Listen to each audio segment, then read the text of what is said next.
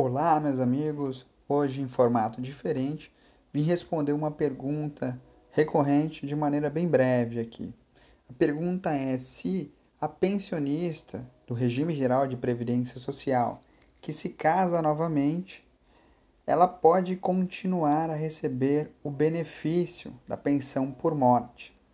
Sim, a resposta é positiva. É possível que a pensionista continue a receber o benefício desde que comprove ser esse benefício indispensável por não ter havido melhoria na sua condição econômica financeira. Esse é um posicionamento da TNU. Um grande abraço e até a próxima.